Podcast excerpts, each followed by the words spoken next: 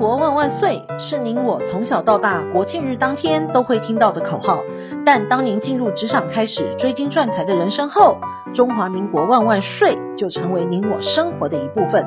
因为岁月的岁换成了缴税的税，纳税是人民的义务，但节税是您我的权利。所以唯有正面对战，才有博胜的机会。聪明的您，就是要有强大的应税智商。每周二与五，Cindy 都会与您在空中一起练税功，也欢迎大家持续练功。听众们，大家好，欢迎回到小税的单元。本周要为您分享报税常见的问题，避开万年报税的地雷。报税行动已经进入中场了，对于准备要领退税的幸运族，应该已经完成申报。特别提醒您，在六月底之前申报，才能在七月拿到退税哦。每年报税时候，大家都有程度大小不同的问题。以下呢，汇整报税常见的问题来充实您的报税细胞。第一名是抚养亲属篇，常见的问题像是兄弟姐妹可以抚养吗？抚养父母亲是否是先抢先赢呢？兄弟姐妹的子女是否可以抚养？亲人过世的时候是否还可以抚养呢？其实列报抚养亲属，申报人本身要具备法定抚养义务与抚养的事实等两个要件。像是如父母亲的抚养，也必须要符合上述的要件，并不是先报先赢。另外呢，受抚养亲属也要符合所得税法规定的特定年龄，在校就学当中，以其身心障碍或者是无谋生能力，任意资格，且不可以重复申报。而受抚养亲属于年度中死亡，还是可以列报抚养的。第二名是医药及生育费扣除额，常见的问题是月子中心、养护中心坐月子费用可以扣除吗？牙齿美白、贴瓷矫正费用是否可以列报呢？如果我去年进场割双眼皮，请问可以扣除吗？其实医药及生育费扣除额是没有上限的，因此本人、配偶或者是受抚养亲属。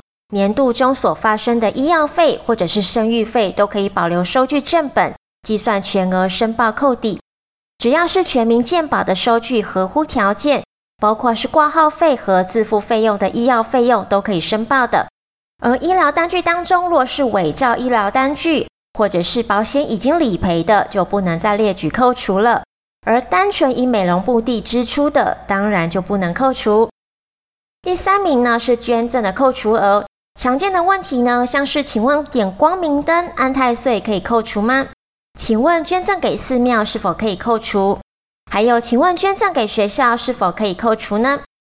若确实有捐赠的事实，并捐赠给合格的单位，就可以于综合所得总额中依受赠单位不同扣除。但是点光明灯、安太岁都是宗教提供对教的服务，不能认定为捐赠。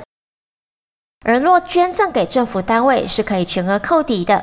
若捐赠给政府立案的教育、文化、公益、慈善团体或者是机关，可以自综合所得总额中百分之二十扣除。若是捐赠给政党，则是综合所得总额二十趴扣除，上限是二十万。捐赠给学校是不超过综合所得额的五十趴，未指定就可以全数扣除。如果是捐赠给运动员，为指定对象也是可以全额扣抵的，但若有指定对象，只能自综合所得总额中百分之二十扣除。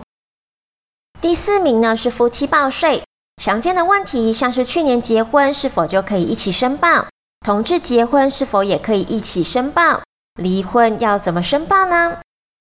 依税法的规定，夫妻合并申报是以登记日为准的。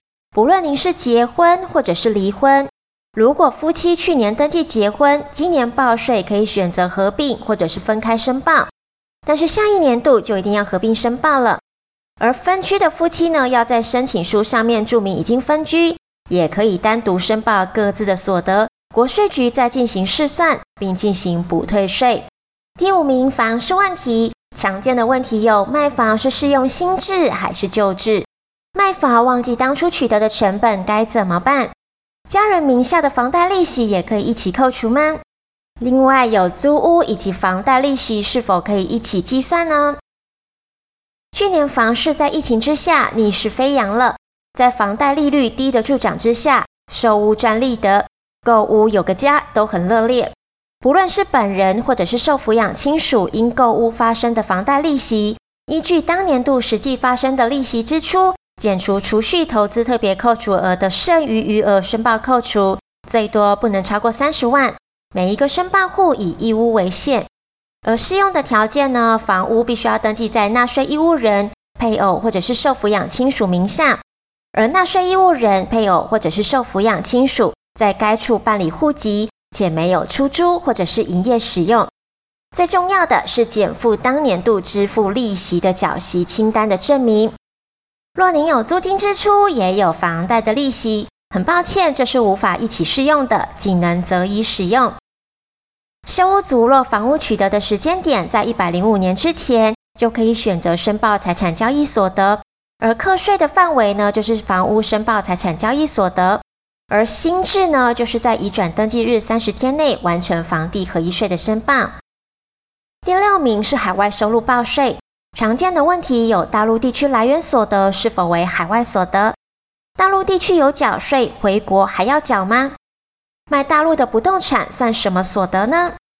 海外所得有损失是否可以扣抵呢？海外所得未汇回是否还要申报呢？大陆地区的来源所得呢，并不属于海外所得，而应并同台湾地区的来源所得合并计算当年度的综合所得税。若在大陆地区已经缴过税了，可以在申报台湾这边的综合所得税时扣抵。不过扣抵规则是有限额的。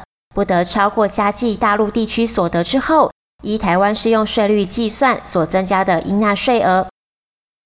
抵税的凭证必须要先持有大陆开立的完税所得纳税证明文件，取得大陆公证机关承认之后，回台再经海基会认证才可以的。